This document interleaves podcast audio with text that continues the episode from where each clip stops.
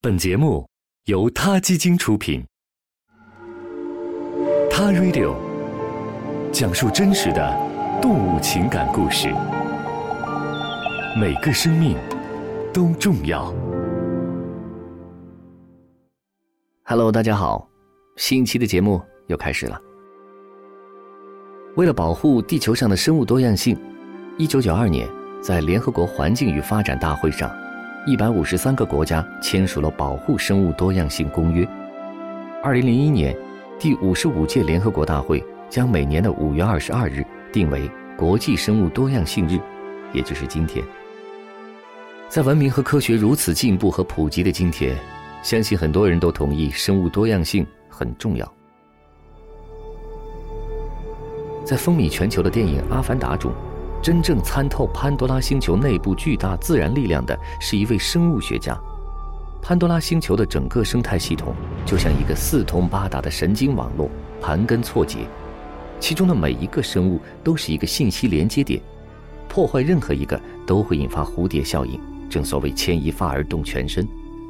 保护地球上的生物多样性这个概念其实挺简单的。不简单的是如何真正去保护那些一不小心就因为人类的小动作而濒临灭绝的生物们。把野生动物弄到动物园、海洋馆、大型马戏团，甚至养殖场圈养，人为促进它们的繁殖，让它们的数量多多益善。除了留下一部分供人类使用，剩下的可以放归到森林和海洋中，这样地球妈妈就不用再担心。他的孩子们会消失不见了。从过去到现在，很多声称保护野生动物的人就是这样做的。可是，如果他们不是为了打着保护野生动物的幌子赚钱，那就是他们太天真了。如果说普通老百姓不了解，这些人反倒是应该很明白，人工繁殖野生动物和野生动物保护真的没有什么关系，而野化放归其实也没有说起来那么简单。严谨的科学研究发现，左右野化成败的因素有很多，比如被野化动物的天敌、食物、致病菌、竞争者以及天气情况，都有可能会影响野化个体的成长、存活以及它们繁殖的能力。有些被圈养的动物很可能会在圈养或者迁移时产生焦虑和精神压力，造成它们的免疫力下降。获奖的纪录片《黑鲸》揭露了圈养虎鲸恐怖的生活。他们无一不在遭受虐待，被迫繁殖，做一些完全不符合他们自然天性的表演。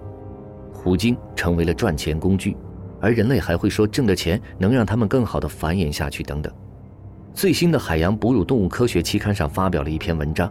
写这篇文章的两位科学家从1961年虎鲸第一次被圈养开始研究，证明圈养虎鲸比野生虎鲸的寿命要短得多，可能只有一半的寿命都不到。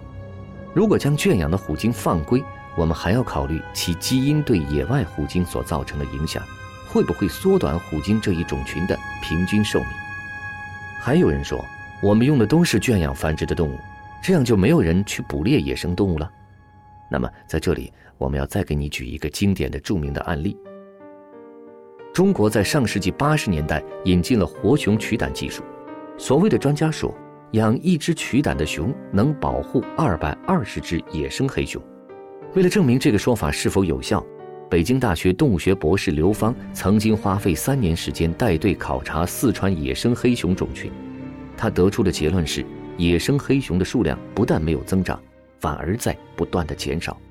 解放前经常有黑熊出没的地区，已经完全看不到黑熊的踪影了。世界动物保护协会的动物学博士孙全辉。拿出了牛津大学瑞卡纳提卡普兰中心动物学系野生动物研究所二零一一年发表在著名期刊《科学公共图书馆》上的一份调查报告。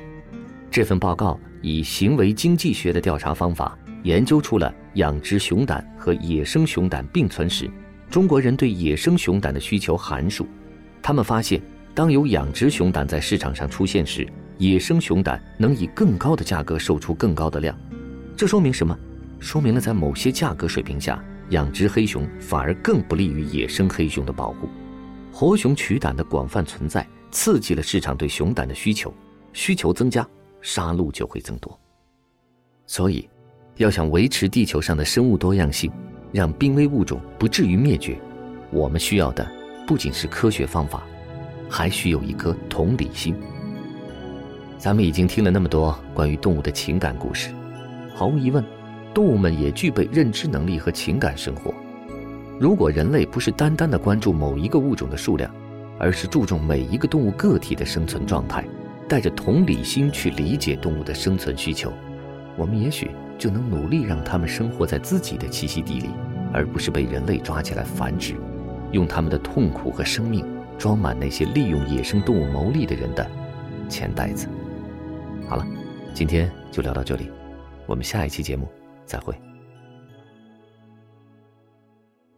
他 Radio，中国大陆第一家动物保护公益电台，在这里，我们讲述动物的喜怒哀乐，尊重生命，善待动物。他的世界，因你而不同。